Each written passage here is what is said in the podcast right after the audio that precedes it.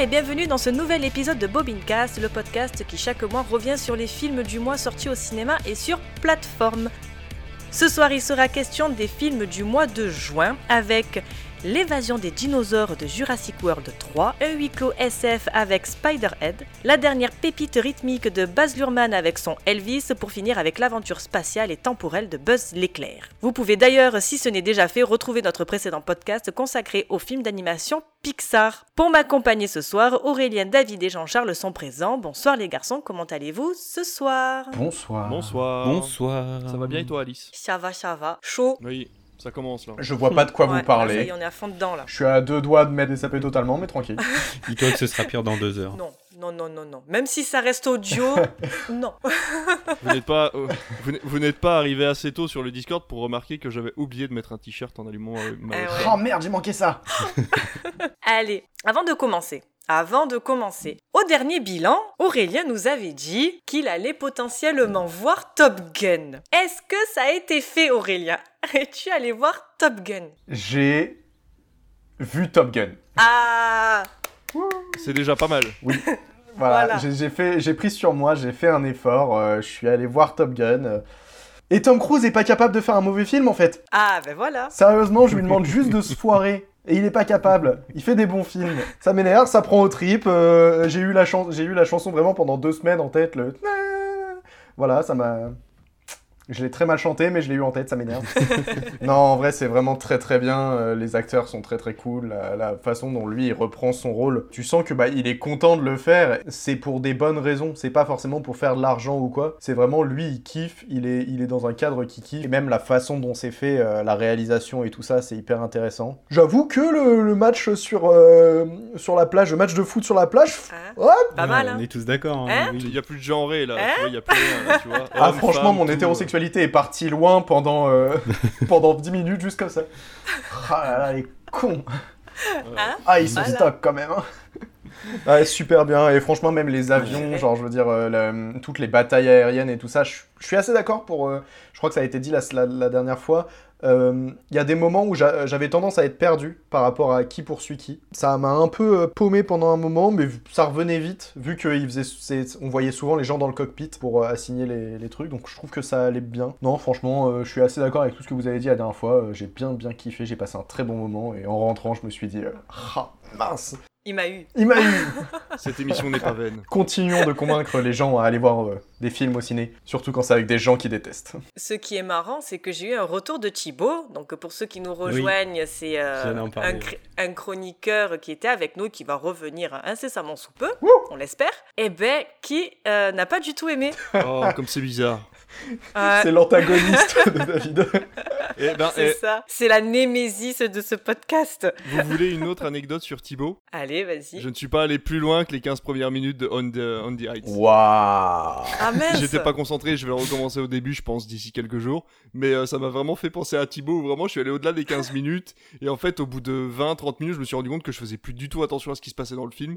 Et du coup, j'ai coupé le film en me disant merde, peut-être, en fait, peut-être qu'il a raison. Non, il a tort C'est des tr- 15 très bonnes minutes, mais il a tort Non, il est très très bien. De toute façon, on en parlait dans notre euh, bilan du mois de du mois.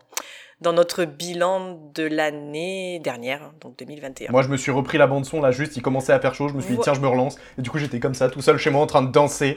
Mais tellement, mais on est oh ouais, là on est en plein dedans en plus. J'avais le choix entre ça et La La Land, j'ai choisi ça. J'ai choisi ça. Bien vu. C'est parfait, on est dans le thème. Allez, on va tout de suite commencer avec notre premier film donc euh, de notre sélection du mois avec Buzz l'éclair. Journal de bord de Buzz l'éclair. Après une année complète coincée sur cette planète, l'heure est venue d'effectuer notre premier vol d'essai. On rentre à la maison.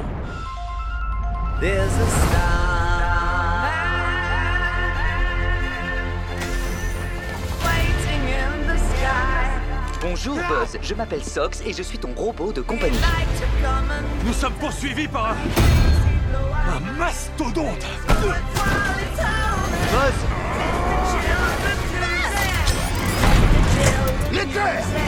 Let all the children do it.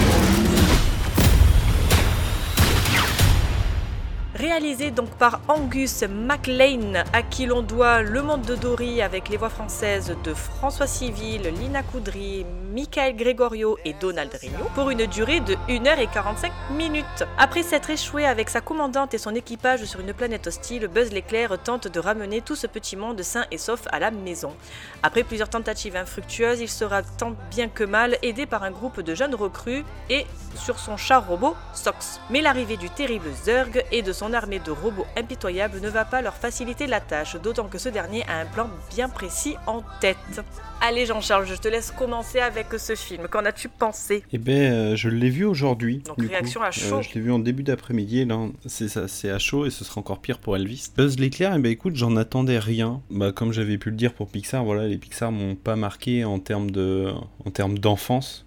Je les ai découverts bien plus tard et euh, j'ai pas cet affect vraiment de euh, d'avoir vu tous les Pixar étant enfant et d'avoir grandi avec. Mais j'ai été étonnamment surpris parce que j'ai vraiment passé un très bon moment devant Buzz l'éclair, notamment en salle Ice. Je l'ai vu en salle Ice et euh, ça rendait vraiment super bien. J'étais pas hyper convaincu sur tout ce que j'avais pu voir avant. J'avais vu euh, Ambulance, Batman. euh, et en fait, c'est plusieurs écrans sur les côtés qui mettent une sorte d'image floue pour vraiment immerger dans le film. Et j'étais pas hyper convaincu jusque-là, mais là, ça marche vraiment super bien parce qu'on a des scènes dans Buzz l'éclair où il passe en mode vitesse lumière et où vraiment ça fait comme Star Wars. On a vraiment les mêmes effets que Star Wars et du coup ça rend vraiment super bien sur les côtés, sur, euh, sur les écrans du côté. Donc euh, non, vraiment très agréablement surpris. Mention spéciale à Chantal là-dessous. Ah ouais? Ah, c'est un enfer. J'étais pas convaincu en, en VF, mais franchement, moi, m'a fait énormément rire. J'adore. Ah ouais? J'adore. J'ai vu en Vost. Ah bon? Ah, Ah ouais? bien Ouais. Ah bien vu. Je me suis vraiment, c'est- il y avait, il y avait une séance à 20h en VF, à 21h30 en Vost. J'ai fait 21h30. Ah, bien en plus. Ah ouais, génial. Du coup, Jean-Charles, pardon. Non, pas de souci. Et puis, euh, j'étais assez étonné aussi. Le casting des voix françaises a été annoncé genre un mois avant la sortie du, du film. Et euh, ça m'a fait un petit peu peur de voir tout ce casting-là. Et au final, euh, si, ça, ça marche bien, franchement. C'est hyper divertissant. Je pense que les enfants ont vraiment moyen de passer un très bon moment devant le film. C'est relativement drôle. Il y a des références certaines à Toy Story et à Pixar, j'imagine. Visuellement, c'est vraiment incroyable, par contre. Genre, il y y a vraiment des scènes où euh, on a un plan, en fait, où on voit le, le décor et où en fondu, on voit le, on voit le visage du personnage. Et ouais, c'est vraiment magnifique. Un très bon film Pixar. Je m'attendais à rien, je suis content. Et n'oubliez pas, surtout, juste avant, si vous allez le voir, il y a trois scènes post-crédit. C'est très long, mais il y Ah en a ouais. trois. Je me suis, je suis partie de la salle, je me suis dit, bon, allez, c'est bon, tu vois. Ouais, il y en a trois, ouais. Je, me suis jamais posé la question de savoir s'il y allait un post-crédit, quoi. Pour la toute première fois, il y en a une, euh, ouais, il y en a une vraiment à la fin, fin, fin, quoi. C'est vraiment juste, vraiment après tous les logos et tout, il y a encore Ah, une scène. d'accord. quoi. Non, mais même la première, je l'ai même pas vue, je crois. En fait, ouais, t'as comme dans tous les films, t'as le générique un peu stylisé avec euh, les visuels du film, machin. Ça s'arrête, là t'as la première scène post-crédit. Ensuite, t'as le long générique avec tous les noms de, de ceux qui ont- sont sur le film et tout ça. Et t'as une scène post-crédit. Et ensuite, à la fin, t'as le logo Disney, Pixar qui revient. Ça se coupe et là t'as la troisième euh, scène. D'accord. Mais du coup, ça raconte quoi ces trois Ça spoil de fou ou bof? Et ben les deux premières pas grand chose et la dernière où euh, Ouais, ça annonce une suite, quoi. D'accord. Ah, si Pixar commence à faire des post-crédits, on s'en sort plus là. bah c'est Disney. hein. Pixar, on a souvent fait, tu sais, genre, je sais que pour, euh, pour Cars, t'en avais une un peu marrante, tu vois, mais c'est des petits trucs drôles. Oui, voilà. C'est surtout des, tu sais, des trucs genre, je sais qu'au moment de Toy Story, t'avais les, les faux ratés, où t'avais les, vraiment les jouets qui faisaient comme ça, qui disaient Ah, ah, attends, on l'a refait, désolé, je me suis. T'as vraiment ce truc-là. Ouais. Mais du coup, ouais, là, si c'est vraiment du teasing à la Marvel, euh, Bah en fait t'as la, la première qui euh, sert pas vraiment à grand chose, c'est vraiment une scène pour faire un petit clin d'œil au film mais qui est pas ouf ouf je trouve. La deuxième qui est plutôt rigolote et la troisième vraiment qui tease quelque chose. Ah, bah, c'est cool. Moi, je suis allée à la séance du matin, à 11h, parce que je me suis dit, je vais m'éviter tous les gamins, s'il vous plaît. Et on est, devait être quoi, une quarantaine dans la salle? Il y avait 30 adultes. Et en fait, c'est vrai que ça s'adresse à nous, finalement, à ceux qui ont euh, maintenant 30, 40 ans, euh, voilà, même un peu moins, mais qui ont potentiellement grandi avec les, les premiers Toy Story, donc c'était vraiment bien. J'ai bien aimé, moi, le, le, petit panotage du début, ce film qui annonce que euh, c'est le dessin animé que regardez, euh, qui a fait qu'il a acheté le jouet par la suite et tout. Voici le film. Ça faisait un peu ce, ce genre-là, et c'était vraiment sympa. Moi, je l'ai trouvé très très beau ce film. Franchement, visuellement, je l'ai trouvé très très très beau. On parlait dans le précédent podcast de Pixar, par exemple de, de Coco, sur certaines séquences ou même sur Wally quand il est dans l'espace ou des trucs comme ça. Mais vraiment, moi j'ai trouvé de A à Z que Buzz, il était mais vraiment beau du début à la fin. Je sais pas s'ils ont, euh, ouais, ils ont dû faire un upgrade, un truc comme ça, mais vraiment je l'ai trouvé vraiment beau comparé. euh, C'est quoi le dernier qui est sorti euh, vraiment au cinéma? C'était Encanto, Non, Encanto, c'est pas Pixar. je crois. Même c'est un Disney, c'est pas un Pixar. Ah pardon. Bon, bah alors le dernier Pixar qui est sorti. euh, C'est en avant. Ouais.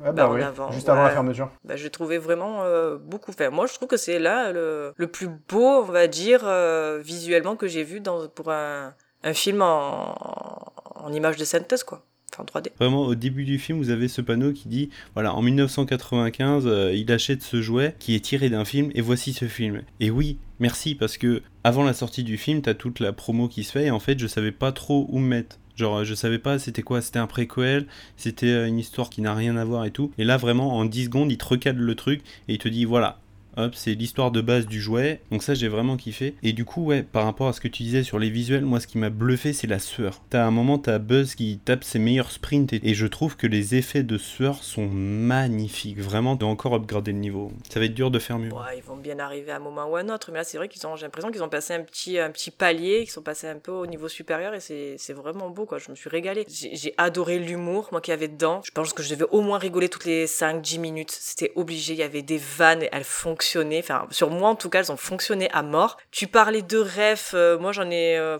il y en a deux qui me viennent en tête. Alors après, la première que je vais dire, c'est une rêve qui est assez euh, connue parce que on va dire que dans tout film d'horreur, tu as, euh, ou tout film de zombies, on va dire, tu as un peu cette image qui revient de la main qui, euh, qui sort de terre, un truc comme ça. Et c'est vrai que j'ai vu, euh, du coup, la main de Buzz sortir de terre. Je me suis fait, Hum, ça me fait penser un peu à Elvie Dead, du coup, puisqu'on en avait parlé. Et ça m'a un peu fait penser à ça. Et après, moi, j'ai retrouvé beaucoup de refs à, à Halo, aussi le jeu vidéo. Quand tu as les robots qui sont envoyés donc sur la planète dans les espèces de capsules, qu'elles sont propulsées comme ça, ça fait très Halo. Mais après, sinon, franchement, j'ai passé un très très bon moment, quoi. Le film, il est, il est excellent. Vraiment déçu de pas avoir eu la VF du buzz qu'on connaît, donc de Richard Darbois. Celle de François Civil, elle est, euh, elle est bien, mais voilà, le, côté nostalgique me manquait, en fait. Alors, est-ce qu'ils veulent partir sur quelque chose de nouveau? Je pense que c'est le cas, puisqu'ils ont euh, changé également la voix en version euh, VO, puisqu'ils ont pris euh, Chris Evans et plus Tim Allen. Donc, mais mis à part ça, ouais, il y avait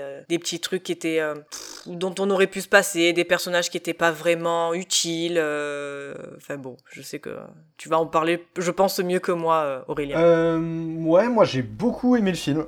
Honnêtement, j'ai passé un très très bon moment. Pas grand chose à retirer de plus. Je suis tout à fait d'accord. Visuellement, c'est magnifique. Quand tu vois, quand tu vois en première personne avec le visage qui se reflète sur le casque, je crois que c'était dès le début, ça m'a fait waouh. Les gars ont pris un niveau de fou. Moi, le truc qui m'a vraiment marqué au niveau des effets visuels, c'est à un moment donné, euh, tu vois, euh, Buzz, il est euh, un peu penché vers le sol. Il est pas pas bien parce qu'il y a un plan à foirer quoi. Il a un souffle et tu vois un peu de la fumée qui sort de sa bouche, tu sais, en mode le froid. Ouais, la buée. Et juste, je me suis dit, mais ils sont allés jusqu'à penser à ça. Déjà, je me, moi, je me souviens quand j'avais vu Toy Story 4, je me suis dit, les gars ont pris un niveau dans, la- dans, dans l'usage des textures qui était vraiment dingue. Là, je trouve qu'ils ont vraiment encore plus euh, poussé le truc à fond et, et c'est vraiment impressionnant, c'est vraiment hyper bien fait. Même dans la mise en place des plans, souvent tu le vois euh, devant une fenêtre, vous voyez dans les, quand ils sont dans les bases là, on le voit attendre devant une fenêtre avec un, un coucher de soleil derrière ou quelque chose comme ça. Et je trouve que dans la mise en place des plans avec la lumi- le- les jeux de lumière, c'est vraiment euh, magnifique.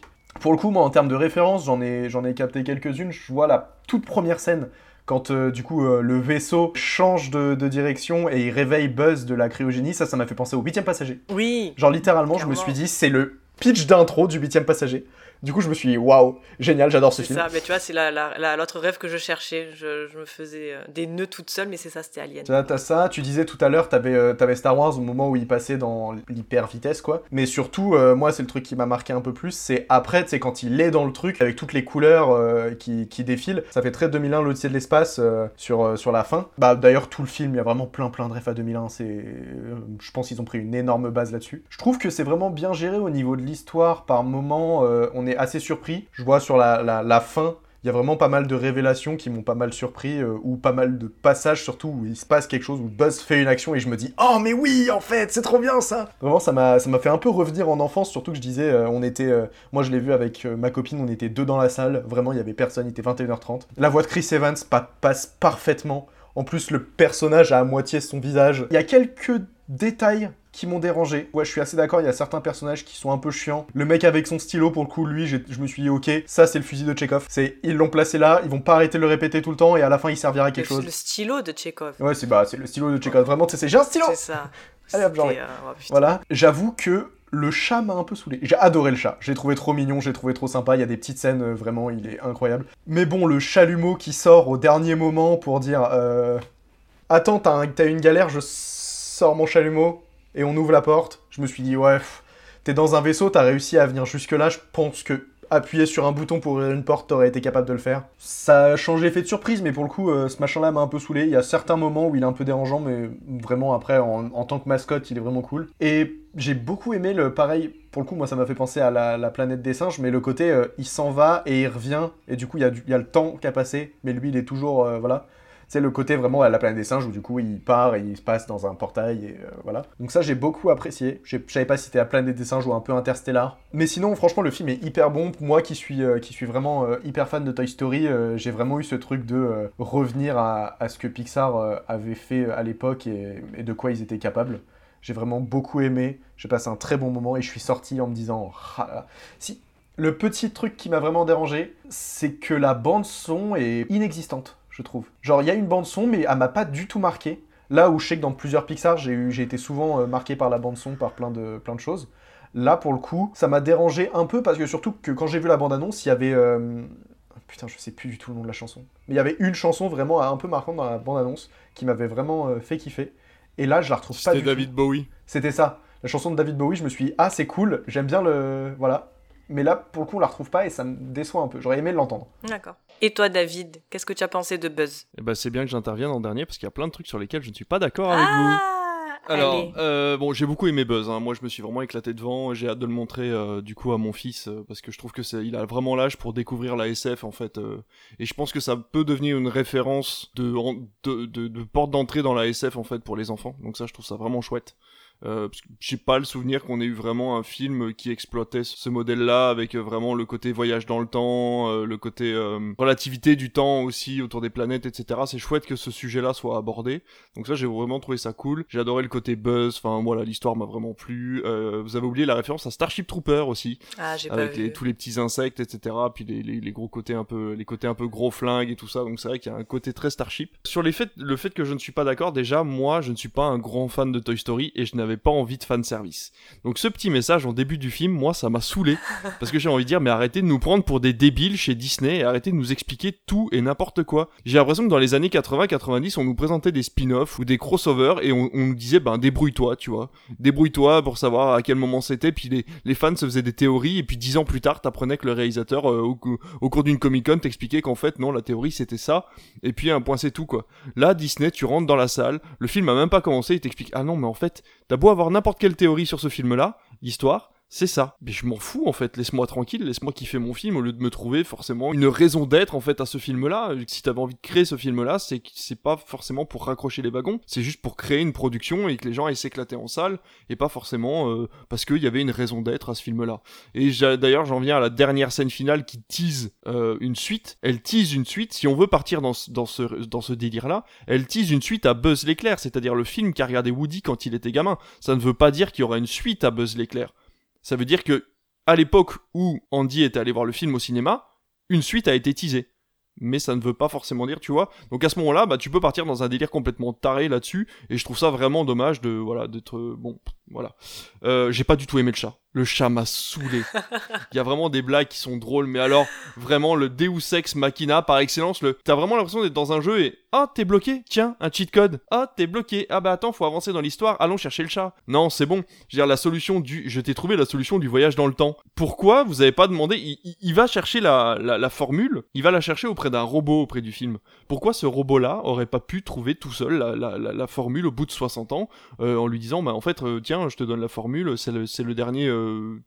composants euh, disponibles parce que j'en ai plus. Enfin, il y avait plein plein de solutions en fait pour pour se pour se libérer en fait de ces problèmes scénaristiques et ils ont voulu utiliser ce, ce foutu chat à chaque fois et, et du coup c'est vraiment dommage.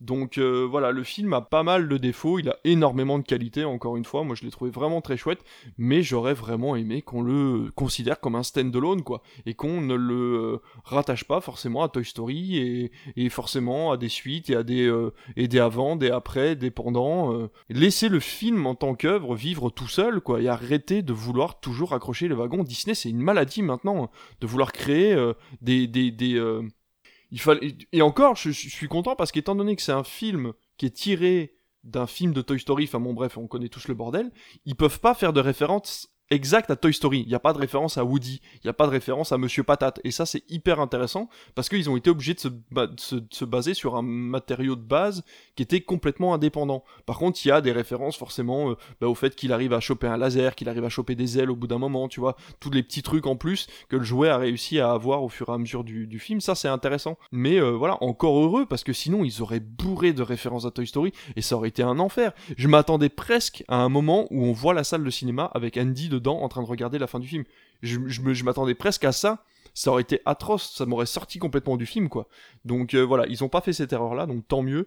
Donc euh, moi je conseille Buzz l'éclair. De toute façon, allez le voir au cinéma. Malheureusement, en ce moment, il se fait un peu détruire le film et il fait pas des entrées faramineuses. Moi, je ne peux que vous conseiller d'aller le voir parce que c'est une très bonne entrée en matière. Allez pas le voir avec des trop petits. 6-7 ans, euh, grand minimum, voire 7-8 ans. Parce que déjà, le sujet est très complexe. Il y a pas mal de moments qui font un peu peur. Le robot, même si c'est désamorcé assez vite, il fait quand même un peu flipper les petits. Donc euh, voilà. Mais euh, en vrai, par contre, c'est une très bonne porte d'entrée pour la SF. Je pense franchement m'acheter le Blu-ray pour l'avoir euh, près de moi et que mon fils puisse le regarder de temps en temps pour, euh, pour comprendre un peu ce que c'est que ben, ouais, la relativité du temps et, et tous ces côtés un peu hein, interstellaires, etc. Donc euh, voilà. Et pour le coup, euh, le truc là que tu dis euh, qu'ils aient intégré ce panneau-là, ils se sont bloqués en plus des portes. Tu vois, c'est que là, c'est un film qui existe dans l'univers de Toy Story. Et du coup, potentiellement, si, si jamais Pixar voulait se faire un film sur un autre personnage de Toy Story, c'est potentiellement raté. Parce que je vois, par exemple, euh, moi, ça m'aurait fait kiffer, mais s'ils se disent, on va faire un film sur Woody dans un vrai Far West avec Woody, là, ils peuvent pas parce que dans Toy Story 2, du coup, par exemple, on sait l'origine déjà de, euh, de Woody, d'où il vient, on sait que c'est une série télé qui passait à l'époque et tout ça, donc c'est des produits dérivés de ce machin-là. Là, ils peuvent pas se dire, ah bah on va faire comme Buzz, Woody, on va dire qu'il a, il l'a vu dans. Voilà. Non, ça marche pas. Bah, en fait, ils- s'ils veulent faire ça, ils vont être obligés de créer une série sur Disney Plus en noir et blanc euh, qui correspondra à ce qu'était Woody euh, au moment où le jouet a été créé. Quoi. Moi, je pense que c'est risqué de leur côté de, de créer du, du- du matériel comme ça au fur et à mesure. Ils vont créer des incohérences, ça va faire chier les fans. Et encore une fois, je dis ça, mais en même temps, euh, Marvel, ils sont là. quoi. Les fans, ils arrêtent pas de râler sur toutes les séries Marvel, et pourtant, euh, les gens continuent à regarder les séries Marvel. Donc, dans tous les cas, Disney, euh, maintenant, euh, à chaque fois qu'ils créent quelque chose, les gens sont là. Mais ça, ça, ça n'a effectivement au niveau qualité, par contre, ça n'y sera pas. Là, le fait qu'ils aient confié le projet à Pixar de A à Z fait qu'en plus du fait que le film soit bien construit, il est magnifiquement beau et euh, ça aide énormément euh, là-dessus. Et je pense que confier une série à Pixar, ce serait dommage. Euh, vraiment parce que je pense que c'est pas leur c'est pas leur cam quoi. Je sais pas si c'est à eux qu'a été confié euh, Monstre euh, Academy. Enfin Monstre et compagnie euh, la série là sur Disney C'est eux Parce qui l'ont fait. je sais qu'ils ont fait aussi euh, Bienvenue chez Doug, le chien de là-haut. euh, Ah oui, d'accord, c'est eux. OK, bon bah C'était sympa. Bah oui, oui, c'était très sympa, mais c'est très court. Le problème de Disney Plus aussi, c'est qu'ils créent des programmes qui sont très très courts et euh, en fait, ils s'oublient aussi vite qu'ils se regardent, quoi.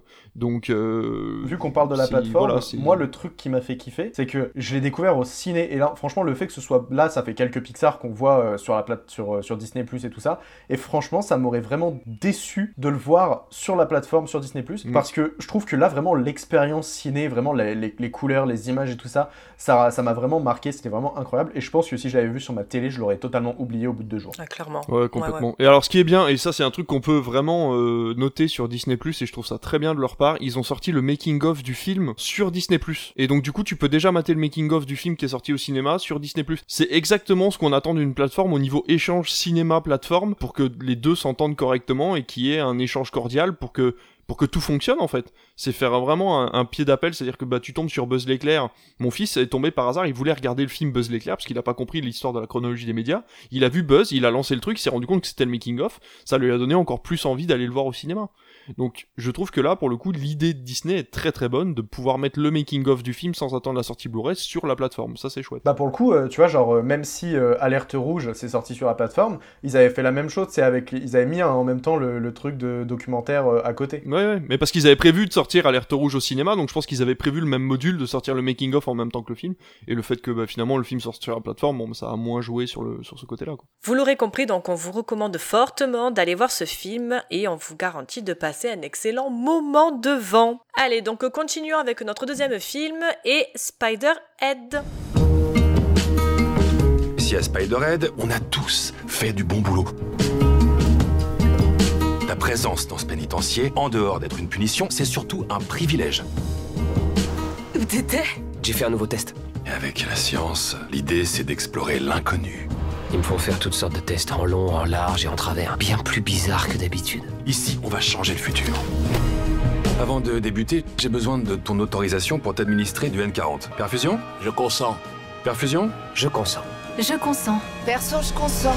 Dispo donc sur la plateforme Netflix, et réalisé par Joseph Kosinski à qui on doit le récent Top Gun, avec Chris Hemsworth, Miles Taylor et Charles Parnell pour une durée de 1h45 minutes. Dans un futur proche, deux détenus revivent leur passé sous l'effet de drogues altérant les émotions et administrés par un directeur visionnaire. Vendez-moi du rêve, j'ai pas vu ça. Vendez-moi du rêve, j'ai très envie de le voir. J'ai pas du tout eu le temps. Y a pas de souci. Jean-Charles, qu'as-tu pensé de ce film? Tu veux pas commencer si tu veux lui vendre du rêve? Parce que pas vendre grand Je vais chose. pas vendre grand chose non plus. Bon, bah on est raccord alors. Et bah je l'ai oublié déjà à peu près. Visuellement, j'ai trouvé la prison visuellement intéressante. Mis à part ça, euh, ouais, Chris Hemsworth euh, qui fait le taf sans trop non plus euh, exceller quoi.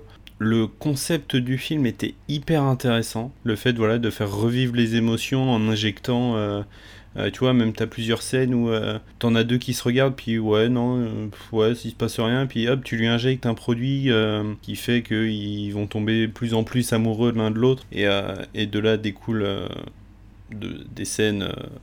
euh, voilà. Ouais, ta tête Aurélien Ah bah faut que je regarde ce film. Ah ouais, d'accord, c'est c'est.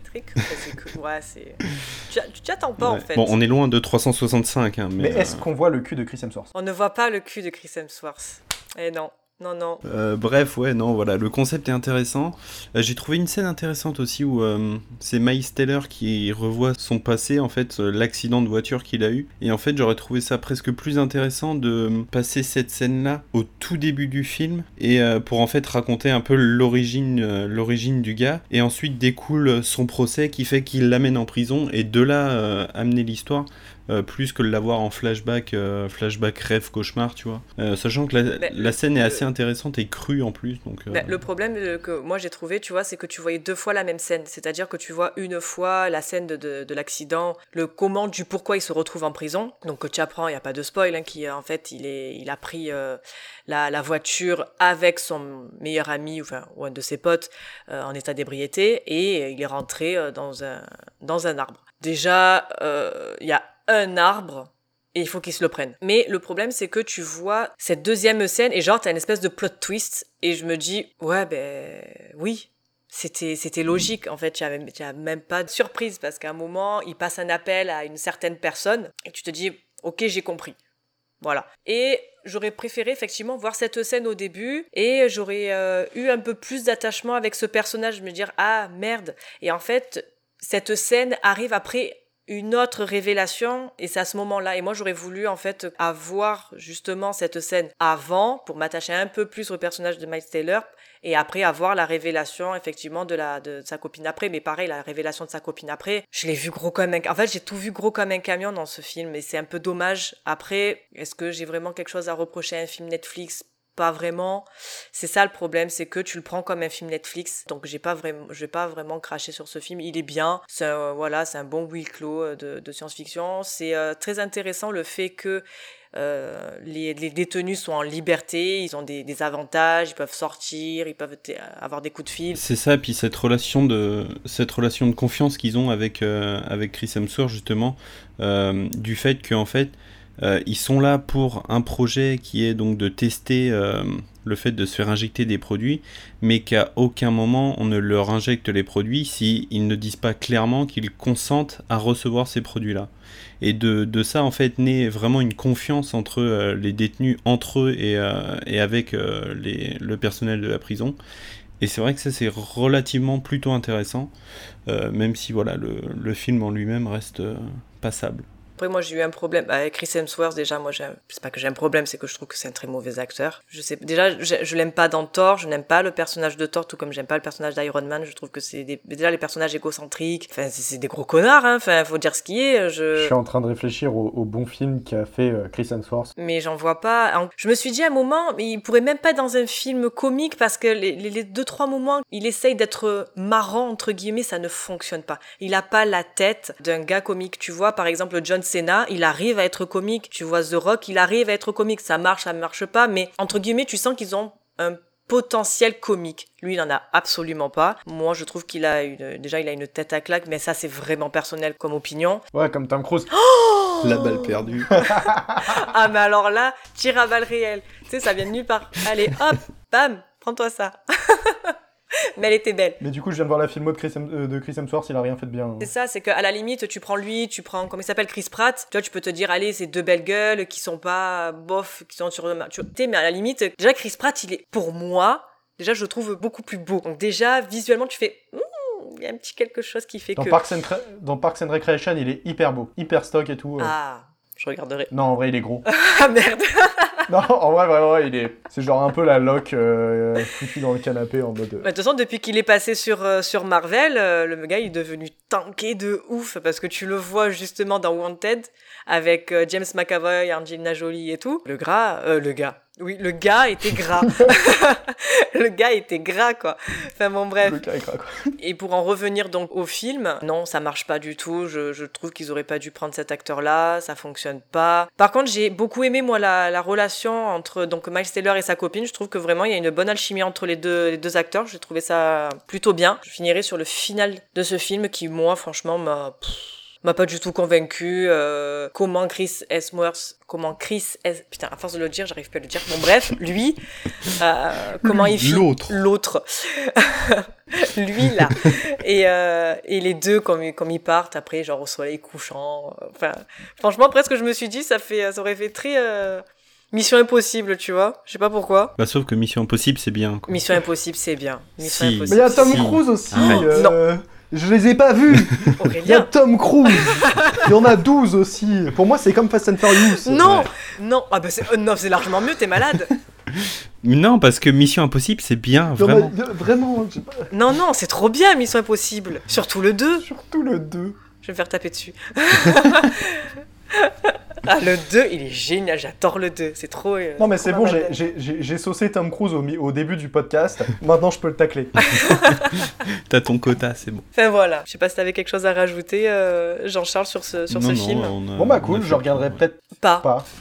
Peut-être. Je sais pas, en fait. Non, c'est un bon, ouais, non, c'est un bon film. Bah, c'est, Bah. c'est un film Netflix, donc euh, voilà. Après, euh, faut Tu pas s'attendre à un truc révolutionnaire, mais bon, des fois tu tombes sur des bons trucs, des fois sur des pas bons. Ouais, j'ai envie de vous dire euh, une après-midi. euh,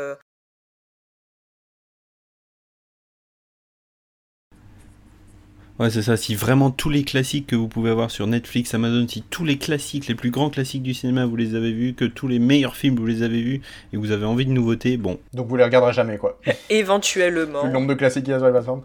non, mais en vrai, euh, tu vois, genre là, tu disais, euh, c'est un film Netflix. J'aime pas cette expression. Genre, en fait, j'ai l'impression que, tu sais, il y a vraiment ce truc de. Ben, C'est un mauvais film ou un film moyen, mais vu que c'est sur Netflix, ça passe. Et je sais pas, en fait, ça me perturbe. ben, j'aurais pu dire pour l'ancienne génération, c'est un direct ou DVD, Ouais. tu vois, donc. euh, Bah, pour moi, un direct ou DVD, c'est pas forcément. C'est pas, pas bien, tu vois. C'est qu'il y a une raison. eh ben, comme les films Netflix, Ouais, c'est, bah, pas spécial- ouais. pas spécialement bien. non, mais je comprends, donc, tu vois, ce, euh, que, ce que vous voulez dire, mais je sais pas, à chaque fois, je suis en mode. mhm. Ah, Ah. ok. Mhm.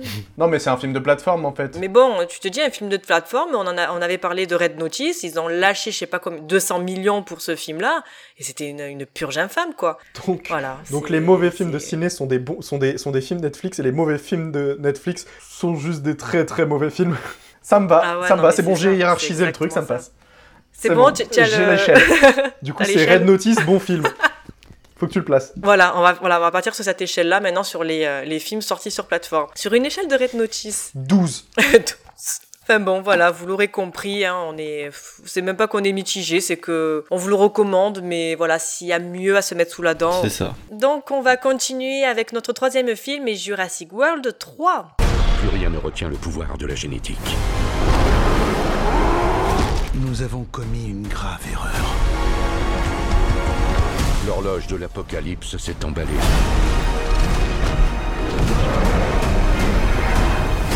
Que notre monde survive, ce qui compte, c'est ce que nous faisons aujourd'hui. J'ai besoin de vos compétences. Tu viens ou pas? Un bébé raptor? J'ai promis de la ramener à sa mère. Vous avez fait une promesse à un dinosaure. Oui. Pourquoi? C'est quoi? C'est le plus grand carnivore que la Terre ait porté. Venez vite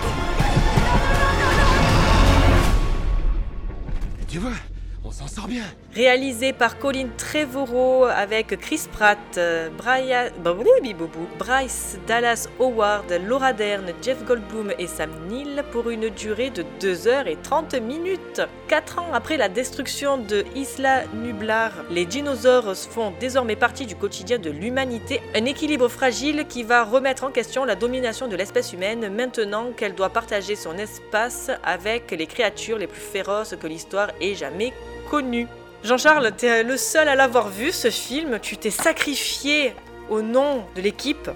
Qu'as-tu pensé de ce film? Mon dieu, quel sacrifice. Il est rentré dans la salle en disant pour Bobincast. Il est parti au front pour nous, quoi. Enfin, C'est ça. Tu vois, ce synopsis, vous pouvez l'oublier parce que on nous a vendu à la fin de Jurassic World 2, les dinosaures arrivent euh, sur le continent, en fait, sur vraiment tous les continents. Et ben, en fait, c'est 15 minutes du film où on voit des petits dinosaures sur, le, sur, le, sur les continents et ensuite on nous les renferme dans un nouveau parc. Il va se repasser exactement ce qui a pu se passer sur euh, Jurassic World et sur Jurassic Park, en fait. Et en plus de ça, donc vous imaginez, euh, je sais pas euh, si vous avez internet euh, sous la main ou si vous y connaissez, mais le grand méchant donc de ce Jurassic World, c'est euh, tout simplement Tim Cook, CEO de Apple, et le parc de Jurassic World 3, c'est l'Apple Park. Je vous jure, vous pouvez aller Ils l'ont. Non, mais c'est vraiment Apple Park? Non, non, non, mais en fait, vous- si vous allez voir vraiment une comparaison des deux, vous tapez sur internet Tim Cook et méchant de Jurassic World 3, vraiment, c'est flagrant. Ah, ils se sont inspirés de ce gars? Mais je sais pas s'ils s'en sont inspirés volontairement ou pas,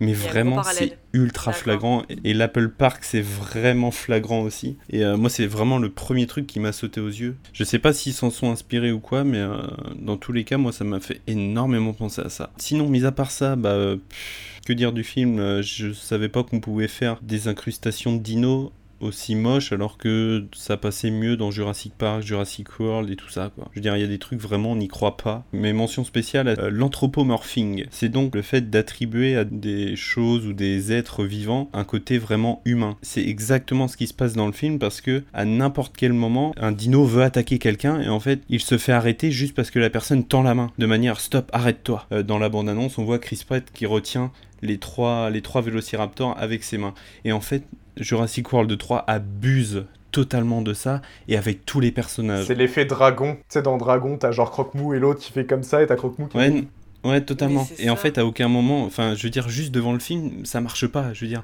mec, t'as un gros dino, tu lui fais ça. Tu, tu lui montes ta main et il s'arrête. Bah non, mec, tu te fais bouffer le bras, c'est tout. quoi. Je veux dire, il y a... il y a la scène du marché qui est plutôt intéressante, mais le. Enfin, non, même pas en fait. Il y a vraiment aucune scène qui m'a vraiment marqué dans le film. Parce que, ouais, on ne croit à rien. Les personnages, euh, on a. euh, je crois que c'est le Docteur De- Doctor Who et euh, qui est vraiment. Ouais, celui dans sa petite boîte bleue, ouais. Ouais, c'est ça, il s'appelle le Docteur Who, hein, je, me, je me trompe pas. Il y a hein. Doctor Who dans, dans Jurassic Moi, World. c'était vraiment la vanne. Non, Ça, ça, c'est le mec dans sa petite boîte bleue. Pourquoi Doctor Oui, Who oui, c'est le docteur Wu et W-U. Ah oui, c'est ça. J'allais dire, putain, ils sont. Mais qu'est-ce qu'ils ont pris? Henry Wu, Ah, c'est ça. putain, ils l'ont appelé Doctor Who. Mais ils sont allés jusque-là. Ça aurait été incroyable. J'aurais vu ce film. Oh, t'imagines Non, même pour ça, faut pas se faire l'affront de ça. Même si ça avait été le cas, il- je te... non. Je te le conseille pas. Et donc on a des personnages emblématiques, hein, dont, le, dont le docteur Henry Wu, qui revient. Donc euh, waouh, c'est cool, on a le casting original. Et sauf qu'en fait, genre depuis le début, depuis Jurassic Park, il est entre guillemets méchant. Enfin, je veux dire, c'est lui qui euh, fait les ADN de dinosaures, et c'est lui qui, je crois, est à l'origine de des croisements de dinosaures qu'on peut avoir. Et là, en fait, genre, il retourne sa veste. Genre, dans le film, c'est juste incompréhensible. Du coup, toutes les erreurs du passé, toutes les erreurs qui ont été faites dans les, dans les films précédents sont réitérées. Tu vois, genre, typiquement, au début de Jurassic World 2, on a Brice Dallas Howard, le personnage de Brice Dallas Howard, qui dit Oh, il faut aller sauver les dinosaures. Hop, on va sauver les dinosaures. Et puis à la fin du film, elle fait Ah, on n'est pas fait pour cohabiter avec eux. Oh, sans Et du coup, là, au début de Jurassic Jure, voilà. au début de Jurassic World 3, ils font euh, oh là là, il faut aller il faut aller sauver les dinosaures qui sont enfermés dans le parc. Bah ouais. Puis euh, bah, à la fin du 3, ah, on n'est pas fait pour cohabiter avec eux. C'est pas genre littéralement le pitch de Jurassic Park. Mais le, le truc, c'est ça qui, moi, qui me rend fou, c'est qu'à à quel intérêt de faire une deuxième trilogie pour raconter la même chose que dans la première Mais en plus, dans le 2, mais moi, je, déjà, je suis pas allée voir le 3, mais parce que dans le 2, il n'y a que des incohérences. Enfin, c'est même pas des incohérences. Enfin, je sais même pas si on peut appeler ça une incohérence, c'est-à-dire des, décisions, mais complètement débiles, prises par les acteurs. Et la gamine, elle se fait courser par un putain de raptor. Elle fait quoi? Je vais me cacher sous les draps de mon lit. Mais qui fait ça? Mais ça n'a aucun sens. On fait quoi? On va aller. Ça aussi, ça me gonfle. Dès qu'il y a quelqu'un qui te course, il faut que tu montes. Mais non, arrêtez de monter. Et il se retrouve où? Sur le toit. Et on fait quoi? Eh ben, on va aller s'accrocher à la rambarde parce que c'est une super bonne idée. Non, il n'y a que des prises de, de décision comme ça dans le 2. C'est un enfer. Et dans le 3, ah, mais on va sauver les dinos. Mais attends, le personnage de Jeff Goldblum, il le disait dans le 2. Dieu a créé les dinosaures. Dieu a tué les dinosaures. Dieu a créé les humains. Les humains ont tué Dieu. Les humains ont créé les dinosaures. La vie trouve toujours un chemin. J'avais kiffé le 2, il y avait des trucs qui allaient pas, mais j'avais passé un bon moment. Et franchement, la fin du 2 m'avait fait me dire Ah là, c'est intéressant. Parce que je sais pas, dans le 2, il y a aussi ce truc de. euh, ils ont utilisé la technologie de euh, recréer euh, les dinosaures pour, bah, pour la petite fille, justement. Ça, je me suis dit Ça, c'est cool. C'est un détail, mais ça, c'est cool, la façon dont c'est fait. Et pour le coup, les dinosaures libérés sur la planète, je vais trouver ça intéressant. Mais du coup, si tu dis que ça dure 15 minutes, euh, en fait, le film perd tout, tout son intérêt. Ouais, non, totalement. Et puis du coup, ce que tu disais sur la petite fille, donc qui a été recréée et tout ça, en fait, on a le droit dans le film à des dialogues absolument somptueux et hyper bien écrits. À la fin du 2, je crois, c'est Brice Dallas Howard qui la récupère, et du coup, au début du 3, ils sont euh, dans une sorte de petit chalet, en fait, vraiment excentré de toute la civilisation, pour cacher la petite fille, parce qu'elle ne doit pas être découverte et tout ça.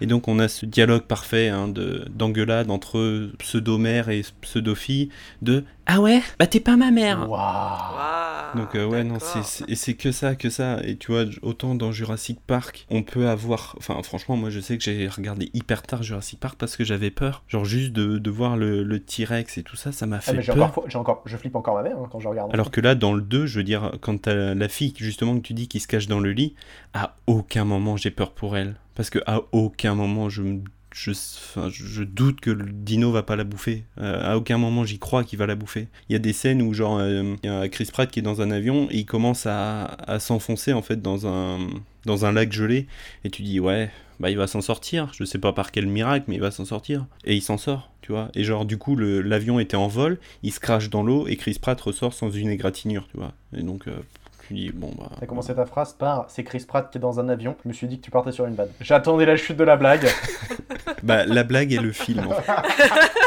Parfait, franchement. Mais du coup, du coup quand même, le- ça m'a fait relativiser parce que j'étais voir euh, Arthur Malédiction. Et du coup, ça me fait relativiser quand même sur le fait que Jurassic World, c'est peut-être pas si mal en fait, après, après Ah ouais réflexion. Oh là. Bah euh, franchement, à côté de Arthur Malédiction, Jurassic World 3 est un Mais chef-d'œuvre. pourquoi Ouais. tu t'infliges des trucs comme ça? Faut pas faire ça. Bah c'est la fête du cinéma, J'allais dire, euh, tu, tu veux qu'on. Tu, tu vas pas bien en ce moment, tu veux qu'on en parle tu, tu, sais, tu sais se faire du mal à soi-même, c'est un, c'est un processus. Ben ouais, et puis du coup, je suis sorti de la séance et je dis ah ouais, même 4 euros pour ça, c'est cher quand Mais tu sais que euh, là, j'ai vu un, un tweet. En fait, c'était. Il y a Durandal qu'on a parlé dans un vlog. J'ai pas du tout vu la vidéo, mais il y a un mec qui a travaillé sur le film, qui a mis un commentaire sous cette vidéo-là et qui a été screen et qui a pas, pas mal été partagé sur Twitter. Et en gros, il explique que l'entièreté du film était fait pour être non seulement une daube, mais en plus, genre, tout un, enfer de création. En gros, déjà, à la base, euh, Luc Besson s'est inspiré d'un court-métrage qui avait été fait déjà précédemment pour faire ça. Il a pris l'idée. il est allé voir l'école de, l'école de la cité, les élèves de l'école de la cité, du coup l'école qu'il a créée. Il leur a dit tenez, le concept c'est Arthur dans un monde, euh, dans un truc horrifique. Faites-moi des scénarios, pitchez-moi des trucs. Donc euh, il leur, il leur a laissé ça. Ils ont eu une deadline. Ils ont pitché leur truc. Il a tout refusé. Il a fait son scénario. Il a retravaillé le scénario avec eux en refusant de changer tous les points principaux qui fait que le, le scénario était pété déjà de base. Comme ça, il a dit aux étudiants si vous voulez, vous pouvez me, me mettre en contact avec des jeunes acteurs qui, qui veulent monter et tout ça, parce que moi je veux découvrir des talents. Au final, il a fait embaucher sa fille en actrice principale. Ensuite, il a dit à tous les étudiants justement, bah je vous propose en première expérience, c'est de venir faire le film avec moi. Donc il a embauché plein d'étudiants en stagiaire pour pas avoir à payer une, euh, une vraie équipe. Il a embauché, je crois, 5 ou 6 personnes pour vraiment, donc tu sais, genre, doit y avoir euh, l'équipe décoration, euh, un, chargé de, un chargé de prod, un, un directeur de je sais pas quoi. Bref, il a embauché genre 5 personnes pro, le reste c'était que des stagiaires. Il tournait à la mise en scène. Ils étaient plusieurs à être passés à la mise en scène. Ils avaient genre aucun assistant réel. Du coup, il y a personne qui comprenait rien quand ils demandaient des trucs et du coup, c'était fait un peu à la va-vite. En gros, vraiment, l'ambiance générale du tournage était ouf. Ils eux, ils s'entendaient hyper bien entre eux. Mais apparemment, genre, déjà de base, pendant le tournage, ils, ils- se disaient, bah en fait, ça va être une immondice, ce film, ça va être nul à chier. Genre, il y avait aucune cohérence et tout. Genre, apparemment, c'est un enfer. Ils ont été obligés de faire des cascades. Ils avaient pas embauché de cascadeurs. Ils ont été obligés de, de faire des, des cascades eux-mêmes. Il y avait des mecs qui géraient tout ce qui était droit et tout ça. Au niveau des contrats, ils étaient ca- carrément pas bons. Genre, vraiment, apparemment, ça a été fait à l'arrache. Tout ça pour que lui, il économise un maximum d'argent. Ça a été euh, plagié et copié de je, de je sais pas où. Apparemment, c'était un enfer et euh, ça se voit sur le film, de ce qu'on m'a dit. Ah bah totalement, oui, je, te, je te confirme que euh, le résultat final euh, n'est même pas euh, les films Netflix à côté, c'est... euh, Sur une échelle de un régal, Red Notice, c'est en dessous. Ah oui, ah oui, oui, de très loin. Bref, je, je te trouve extrêmement courageux. Bon, après, Et du coup, EuropaCorp n'a pas sorti que des bons films non plus, donc. euh, non, mais je te trouve quand même extrêmement courageux parce que déjà, Jurassic World, faut, faut le faire, mais en plus, Arthur. pff, Mais en plus, on m'avait vendu ça à la base comme un film d'horreur, et c'est vrai que j'ai même j'ai vu ni le film ni l'horreur. Si, t'as euh, vu le film quand même. Ah bon, ah, c'était un film, merde. oh, mais film à proprement parler, tu vois. Bref, on, Ouais. Ouais. on divague. On, digresse, on digresse. Mais pour en revenir à Jurassic World, moi, ce que je vais re- juste revenir sur un point, c'est les gens étaient contents justement de voir des dinosaures sur notre sol à nous. Et c'est ce qu'on a reproché au Jurassic Park 2. Alors que moi, c'était un truc, je kiffais ça, j'ai fait oh, il y a un T-Rex dans les rues de je ne sais quelle ville aux États-Unis, mais j'étais en folie, j'ai fait j'ai vu ça, je me mais non, mais c'est génial comme idée. Et les gens non, ils ont craché dessus, enfin et je dis et là on vous redonne la même chose et vous êtes genre hypé mais mais les gars, ça a été déjà fait en fait. Ah Bah vraiment, t'as, t'as ouais, c'est ça, c'est au départ. Et en plus, ce que tu vois le plus dans le film, c'est ces sortes de grosses libellules ou je sais pas quoi. Et genre, euh, tu vois le film La Nuée ou pas Qui est sorti peut-être l'année dernière. Et ben t'as des scènes comme ça où t'as des nuées d'insectes, tu vois, qui volent, machin. Et ça, on les voit quasiment plus que des dinosaures, tu vois. Donc Non, mais tu vois, genre, tu disais euh, Jurassic Park 2, il avait pris cher, mais en fait, j'ai l'impression.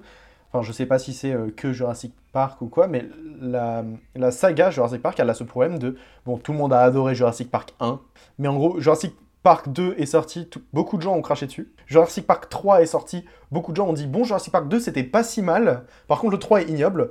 World est sorti, les gens ont dit ah, le 3 c'était pas si mal, World est ignoble, et en fait, ainsi de suite. Et c'est ça. Et du coup, là, franchement, tu vois, moi, pour le coup, je, je sais que j'ai plutôt la saga en elle-même, j'aime bien. J'ai pas vu le 3, mais j'aime bien. Jurassic Park, Jurassic World, même le, le 2, j'ai bien aimé, j'ai passé un bon moment. Tu sais, t'as ce truc de. Les gens vont toujours dire Attends, oublie ce que j'ai dit, celui-là est pire. Et en fait, peu importe ce qu'ils font, bon, même si c'est le cas, en fait, il y, a tout le temps des critiques. Pour le coup, moi, Jurassic Park 2, je le trouve incroyable. hein. Ah non, Jurassic Park 2, moi c'est mon préféré. hein. Alors parce que je l'ai découvert avant Jurassic Park 1, d'avoir vu ça et en plus de l'avoir vu dans les rues et tout, ça m'a un peu plus impacté. Mais le 3, je t'avoue que je n'ai aucun souvenir. Jurassic Park 3, j'ai zéro souvenir. Bon, mais déjà, il n'y a pas Jeff Goldblum, donc euh, pour moi... euh, On a perdu tout intérêt. Bah, j'ai juste l'image ouais, du, du spinosaure dans le 3, quoi. Et après, non, Jurassic World 2, j'avais plutôt bien aimé. Je me suis dit, ah, tiens, c'est, c'est la même chose, mais bon, version high-tech. euh, On fait des. Pareil, tu, on te remet les, les, les gyros. Pas les, comment ça s'appelle ça Les, les, les, les bouliches, là? Les, les gyros, les Oui. gyros, les gyros machin. Les gyrosphères. Voilà, gyrosphère, merci. Donc euh, pareil, tu avais ça dans le, dans le premier, on te remet dans le... dans- Enfin, en fait, on reprend les, exactement les mêmes choses et on te les refout en fait dans la nouvelle trilogie. Je ne- En fait, c'est- moi, c'est ça que je comprends pas, c'est quel et l'intérêt Bah.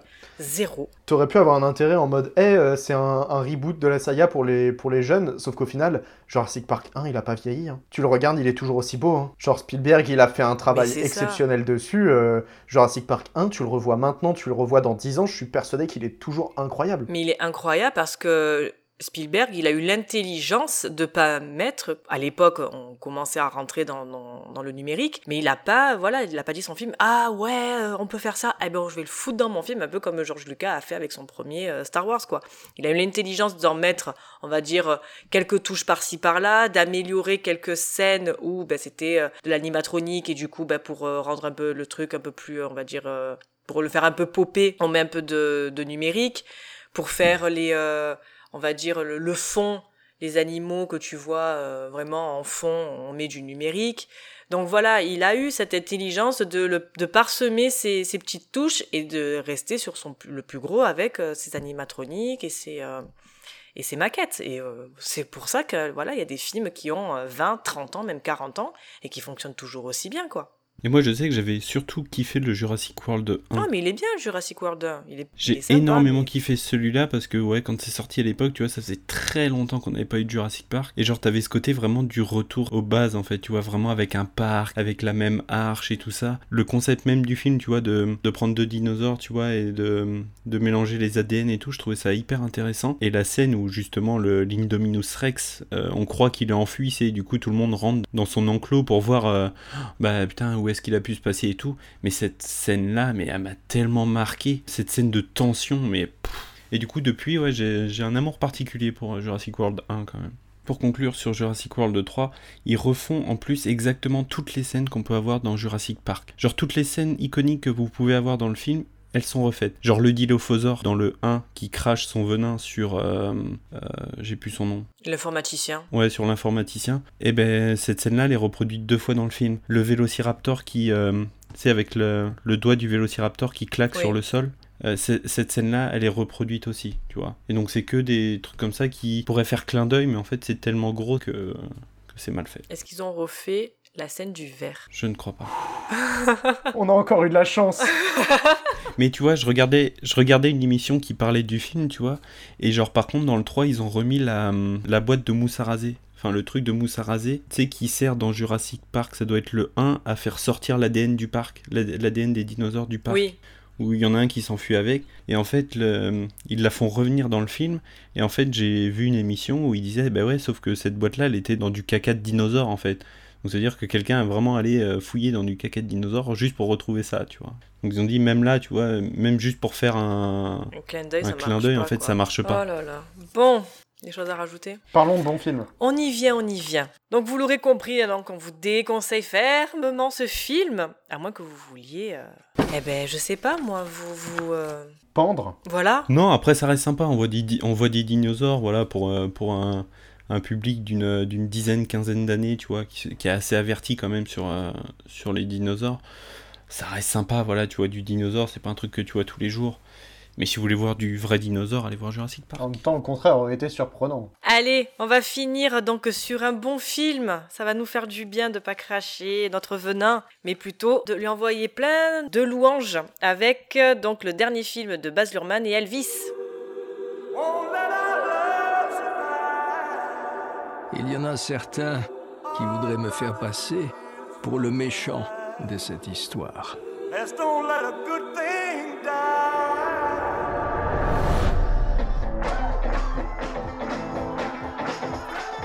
Notre destin est-il tracé dès la naissance? Ou vient-il un jour frapper à notre porte C'est un jeune chanteur de Memphis, dans le Tennessee. Faites-lui un accueil chaleureux sur la scène du Hayride. Monsieur Elvis Presley Faut que t'ailles chez le coiffeur, joli cœur À ce moment-là, j'ai vu ce garçon maigrichon se transformer en super-héros.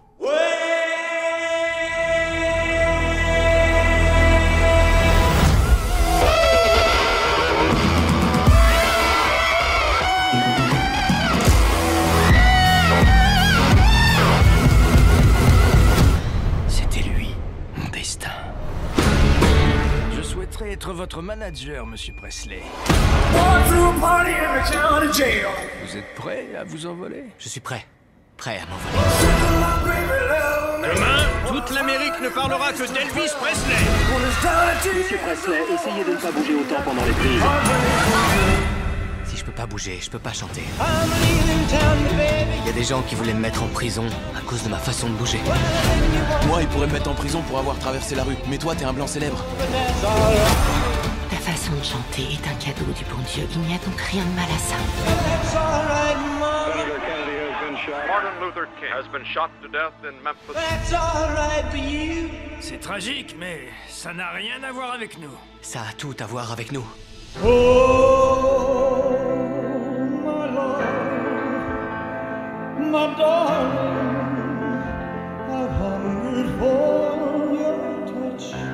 Un pasteur m'a dit un jour, quand les choses sont trop dangereuses à dire, chante. Chante Bientôt j'aurai 40 ans. Et personne se souviendra de moi. J'ai besoin de revenir à celui que je suis vraiment. Et qui es-tu, Elvis dois tirer le meilleur parti de tout ça tant que je peux. Ça pourrait finir en un clin d'œil.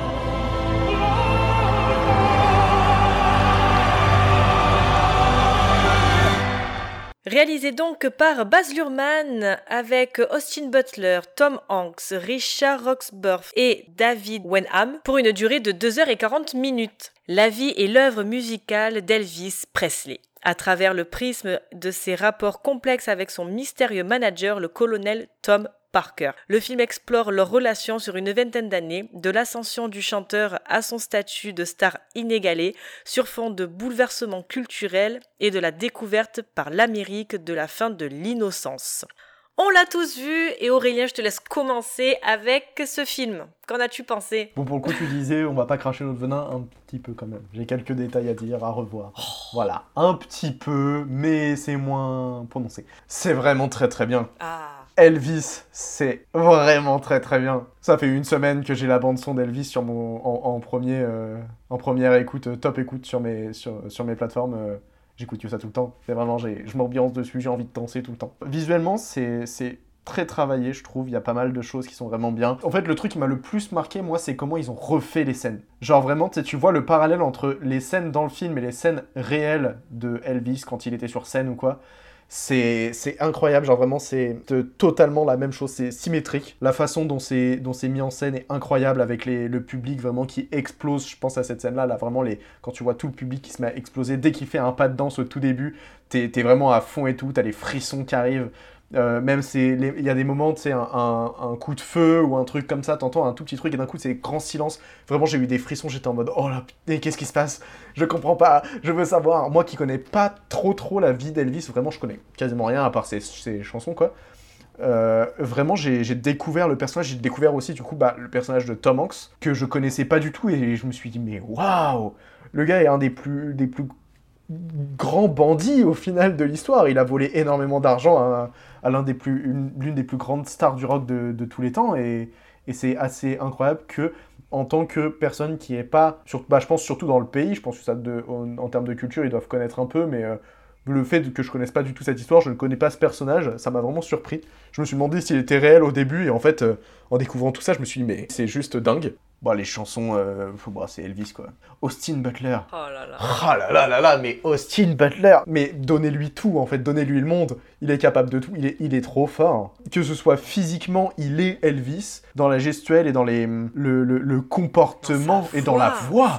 Il est Elvis totalement. Moi, c'est le truc, c'est ça, c'est la façon, la façon de, de mâcher les mots de, de Elvis, c'est vraiment c'est les, les...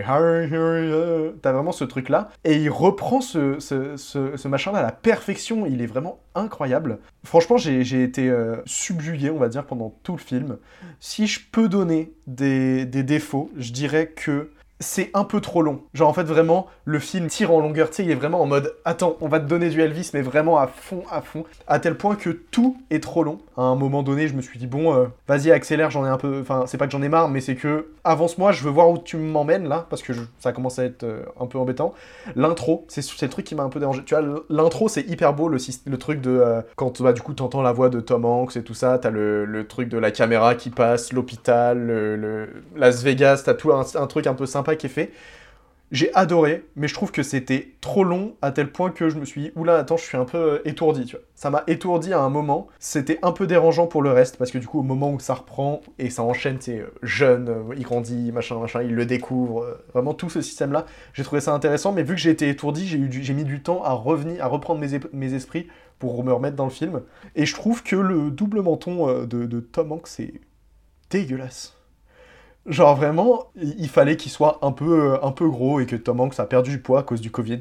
C'est pas le truc le plus beau que j'ai vu, ça m'a un peu dérangé. Après, c'est peut-être le fait que je connaisse le visage de Tom Hanks et je me suis dit, ça va pas avec la façon dont je le vois. Mais je trouve que c'est pas hyper bien fait et euh, ça m'a un peu, pas sorti du film, mais ça m'a un peu dérangé.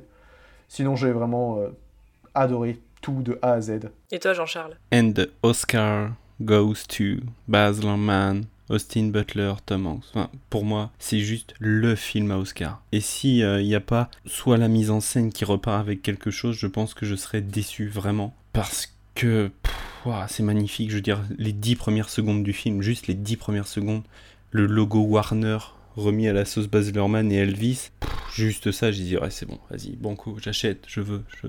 C'est ça. C'est C'est ça, magnifique. c'est qu'au bout de 10 secondes, tu sais que c'est un film Baz Luhrmann. Mais c'est même pas 10 secondes, c'est juste tu vois une image, la première image, tu fais OK, c'est bon, c'est Baz Luhrmann quoi.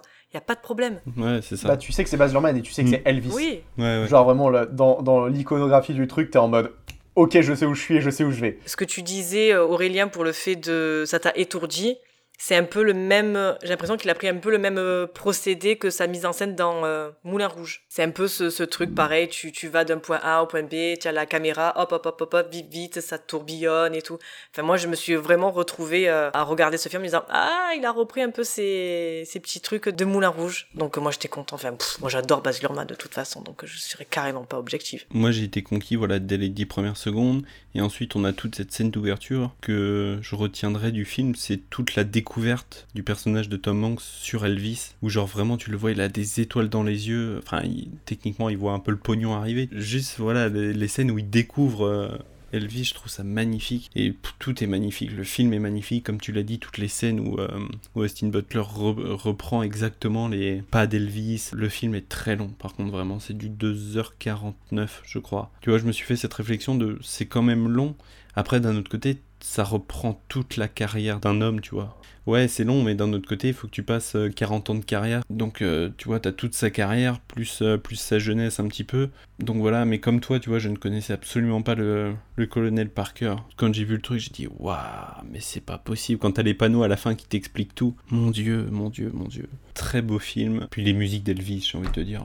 J'ai déjà ma playlist qui est en cours de, tu vois, je sors du film et j'ai déjà été sur YouTube pour mettre 3-4 musiques, tu vois, à télécharger direct pour les mettre dans la playlist. De toute façon, je vous l'ai dit, hein, c'est Oscar, Oscar euh, obligatoire pour le film. Même à la fin, tu vois, à la toute fin, en fait, ils nous remettent genre la dernière prestation d'Elvis, je crois. Oui. Et genre au début de la prestation, j'étais là, mais attends, c'est qui du coup C'est Austin Butler ou c'est Elvis? Et j'étais là, C'est- et tu vois, j'ai été. J'ai eu ce doute. T'as les, Ah, il y a les t'as deux. les deux. T'as au début t'as Austin. Ah, ouais, ça Au s'alterne. début t'as Austin Butler et après à la fin parce que je sais pas si vous Ah. avez, je pense que vous étiez peut-être dans le il- film, mais c'est vrai qu'à un moment tu vois donc en Mm. cinémascope et après tu vois en carré l'image. Bah puis tu vois que ça alterne avec des scènes réelles où du coup tu ça. vois vraiment le bah, Elvis comment il était. Mais c'est vrai quoi, j'ai eu ce 5 secondes de me dire attends, c'est Austin Butler ou c'est Elvis? En fait, il incarne tellement bien le personnage, et, bah il vit le truc quoi. C'est impressionnant et tout le film, c'est ça en fait. Tout le film, on, on va balancer des scènes où on voit vraiment Elvis avec des scènes qui ont été reproduites par Austin Butler et c'est tellement bien fait, c'est tellement beau, c'est tellement bon et euh,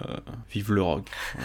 Ah non, ce film il est incroyable. Moi je suis allée voir avec ma mère. Alors après faut savoir, pour remettre en contexte, j'adore Elvis. Depuis que je suis gamine, j'écoute Elvis, j'écoute euh, du rock des années 50. Ma mère est, née dans les années 50, donc euh, voilà, elle a grandi avec ce rock-là. On écoutait beaucoup de Johnny Hallyday, donc euh, voilà, j'ai baigné là-dedans. Il faut savoir que Johnny Hallyday a repris beaucoup de chansons du rock américain Donc du coup, je, je ne connaissais pas moi non plus le, le colonel euh, Tom Parker, mais la vie de Elvis Presley, oui, je la connaissais, il y avait pas de souci avec ça. Mais non, Elvis, j'adore. Mais genre, c'était euh, un de mes premiers crushs, tu le vois, le mec, mais qu'est-ce qu'il est beau et tu vois comment il a fini. Tu, tu en fait, à la fin, c'est vrai que tu as, mal au cœur en fait pour cette personne. Tu dis putain, mais le gars, il a été essoré jusqu'au bout. T'as cette scène au début où il en peut plus, il tombe par terre. L'autre, non, non, non, il faut qu'il soit sur scène dans 10 minutes. Vous démerdez comme vous voulez parce que lui, il a des dettes à payer en fait. Et c'est avec, euh, en prenant la moitié du salaire d'Elvis qui rembourse ses dettes. Enfin, tu vois en fait ce- cette ascension et cette, euh, je dirais même pas cette chute, mais euh, ouais, il se dégrade en fait, il se dégrade, il, Cette chute, il est plus avec sa femme. Ouais, ben c'est pas vraiment une chute. Moi, je vois pas ça comme une chute. Bah, c'est un peu un rise and fall quand Bah, même. un f- peu. moi je vois pas ça comme ça parce que euh, je- il est mort d'une crise cardiaque mais il était pas vraiment dans une dans le, dans le creux de la vague dans sa carrière. Non, moi je vois comme ça comme euh, non, c'est il s'est dégradé mais voilà, il avait toujours son public qui était là, il faisait toujours des bonnes chansons. Moi je vois pas ça comme une chute en mode euh, putain, il est arrivé au bout du bout quoi et enfin bon, c'est moi c'est ma vision en tout cas. Bah, moi, je vois surtout la chute par rapport à, à tout son environnement, en fait, à, Mm, à tout ce qu'il peut y avoir autour. Tu vois, où genre vraiment sa, sa mère est, est, est décédée, ou justement cette scène où tu parlais de Elvis qui s'écroule, avec euh, Parker qui arrive et qui dit Ah ouais, non, faut qu'il monte sur scène. Et là, le père arrive, il se retourne vers le père, puis bah, on fait quoi? Et le père, même lui, est perdu, Mais et c'est dit ça. Bah allez, banco, on, on y retourne, tu vois. Ça, on le voit à la fin. Donc, au début, c'est vrai que tu as pas cette, euh, d'un coup, ce, ce, Oui. ce retournement de, bah, entre guillemets, de situation en te, en te disant, putain, le père, il était bien euh, pendant tout le long de film, puis d'un coup, tu le vois, tu fais, ah ouais, mais quelle enflure. Mais, Bah oui, mais ça.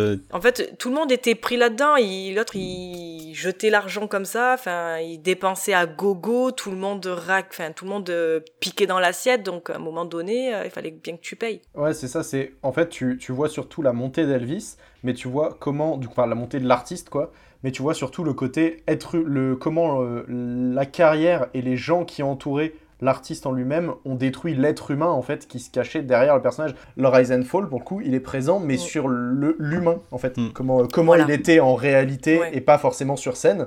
Sur scène, c'est sûr, sa carrière, elle a toujours monté. Et franchement, il est décédé, il était toujours en haut. Et même aujourd'hui, il est toujours en haut. Il est considéré comme un pilier et un des plus grands du Ouais, rock. c'est le roi, de, le roi du rock. hein. Bah, c'est ça, c'est le roi du rock. Pour le coup, là, t'as plus le personnage qui vit à travers Elvis et qui va en fait subir les, les fautes de tout l'entourage et de tout ce qui gravite autour de lui, quoi. Et du coup, ça va, ça va le faire chuter. C'est pour ça que tu le vois tomber dans la drogue et tout ça. Et moi, perso, c'est ce qui m'a fait kiffer dans le film, c'est que contrairement à certains autres films euh, que je ne Rhapsody. que je n'apprécie pas forcément, Bohemian Rhapsody. bah là, ils essayent pas de d'encenser Elvis. Tu vois, tu, tu sais que Elvis, de, de toute façon, voilà, mais il te montre vraiment le côté sombre de cette histoire et vraiment le côté, eh, regardez, bah en fait, c'était Elvis, le personnage d'Elvis était ultra toxique pour la personne en elle-même. Et tout ce qui se passe autour aussi. Et du coup, ça, j'ai vraiment apprécié. On t'a pas essayé- on n'a pas essayé de te le mettre sur un piédestal, on a essayé juste de te montrer à peu près qui pouvait. euh, Enfin. Ce qui est là, bah, j'allais pas je veux pas dire c'est la réalité, mais parce que c'est toujours la vision d'un réalisateur et tout ça, quoi. Mais c'est euh, quelque chose qui s'apparente un peu plus au vrai Elvis que euh, juste un. Après, il a pas non plus effectivement ni il a été, enfin, il a, ils n'ont pas tellement descendu non plus de son piédestal, c'est-à-dire que c'est au travers des yeux du colonel, de son père et des gens qui l'entourent que tu vois en fait cette, la déchéance de, du, de la personne et pas du personnage sur sur scène.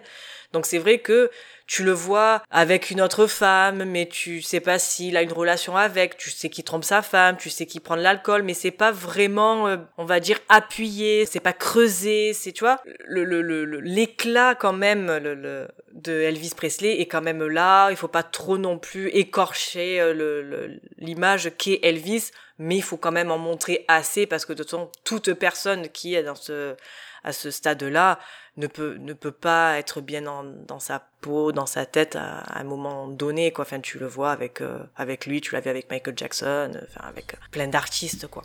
Non, puis totalement. Puis tu le vois en fait rarement prendre lui-même la drogue.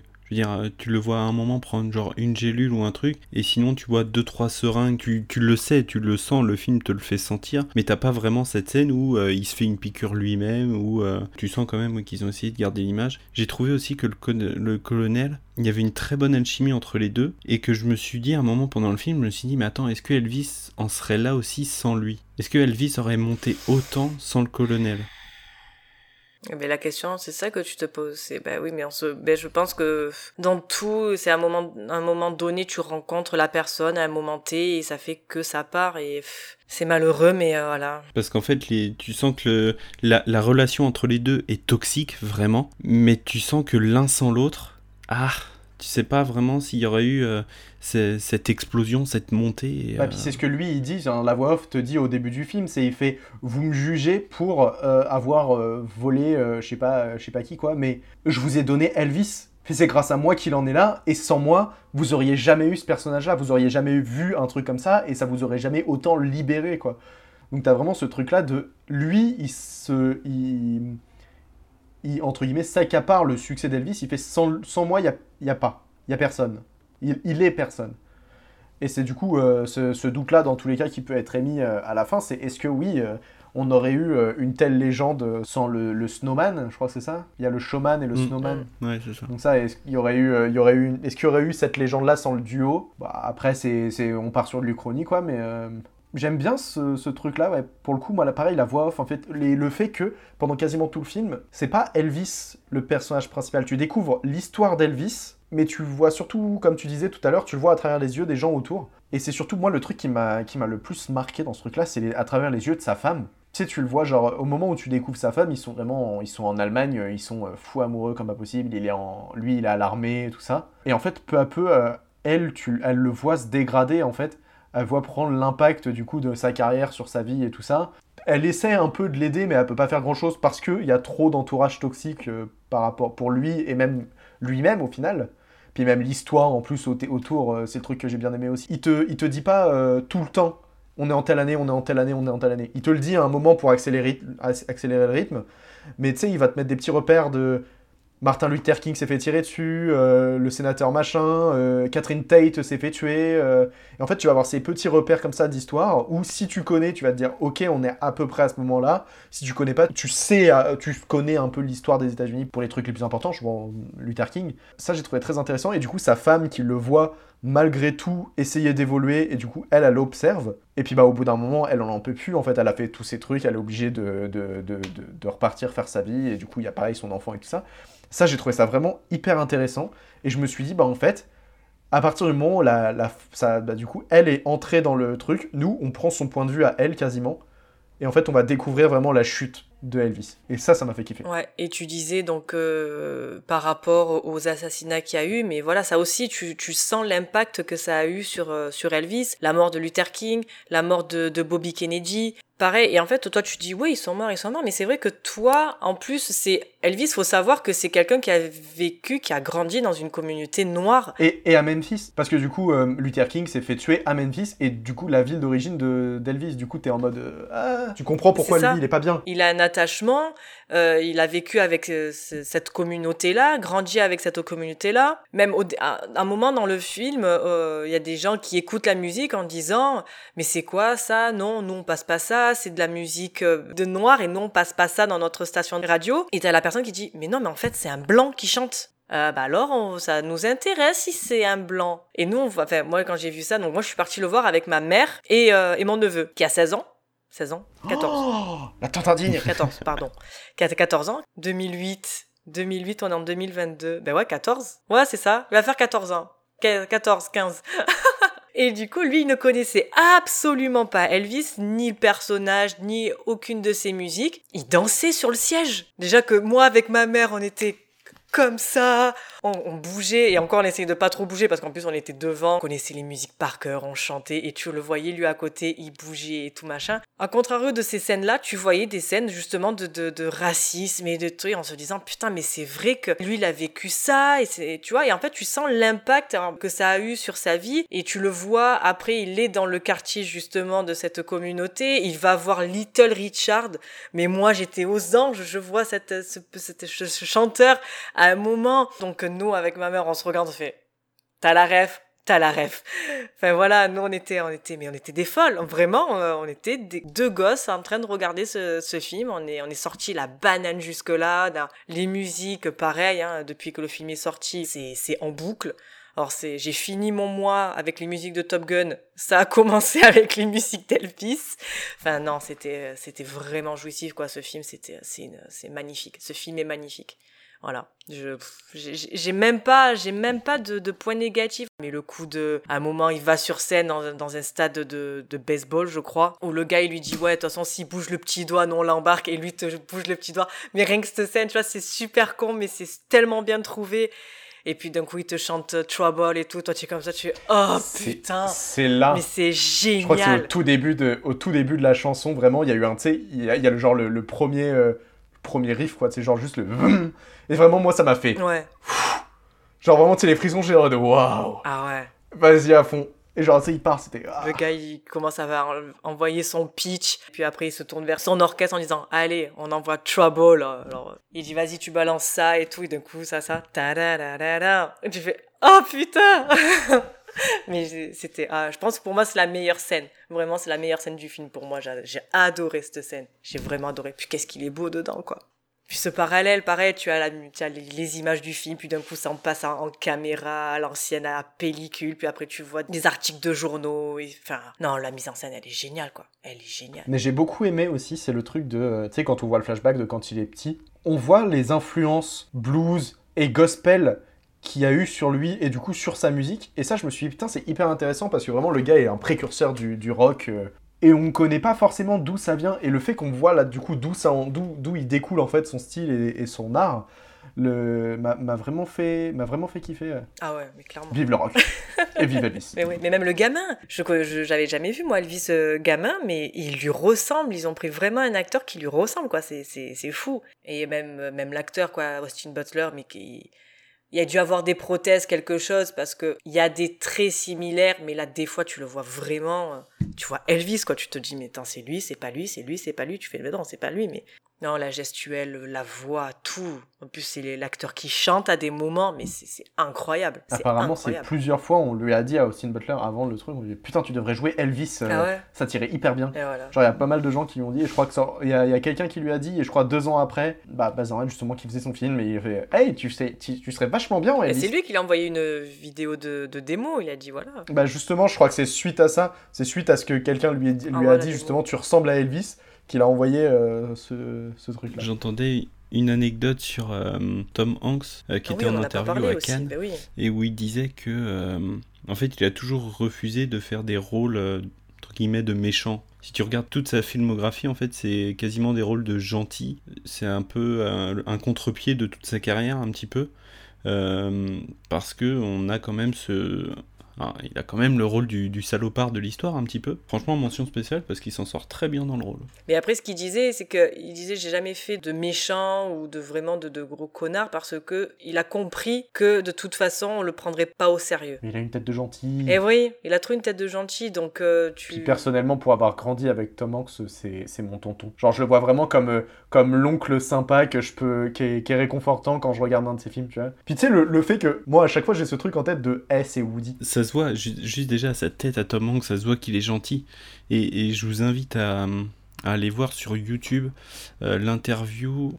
Alors je sais pas si c'est dans C'est à vous ou si c'est une vidéo sur la chaîne du Festival de Cannes, mais c'est Pierre Lescure qui interview Tom Hanks justement, et c'est hyper bienveillant. Je veux dire, les, deux hommes ont un respect mais mutuel l'un pour l'autre, mais c'est deux de vieux monsieur un petit peu, parce que bon, Tom Hanks commence à pu être trop jeune, et Pierre Lescure c'est pareil, et genre il y a un respect mutuel entre les deux, mais c'est une bouffée d'air frais vraiment de bienveillance, et ce sera Marocco du mois, tu vois. Franchement, je vous invite, et en plus c'est hyper intéressant, ça dure même pas 10 minutes, je crois. Donc euh, vous l'aurez compris, on vous recommande fortement d'aller voir ce film. Vous vous déhancherez, vous aurez envie de chanter du Elvis. Vous allez vivre Elvis au moins pendant une semaine, c'est sûr. In ghetto.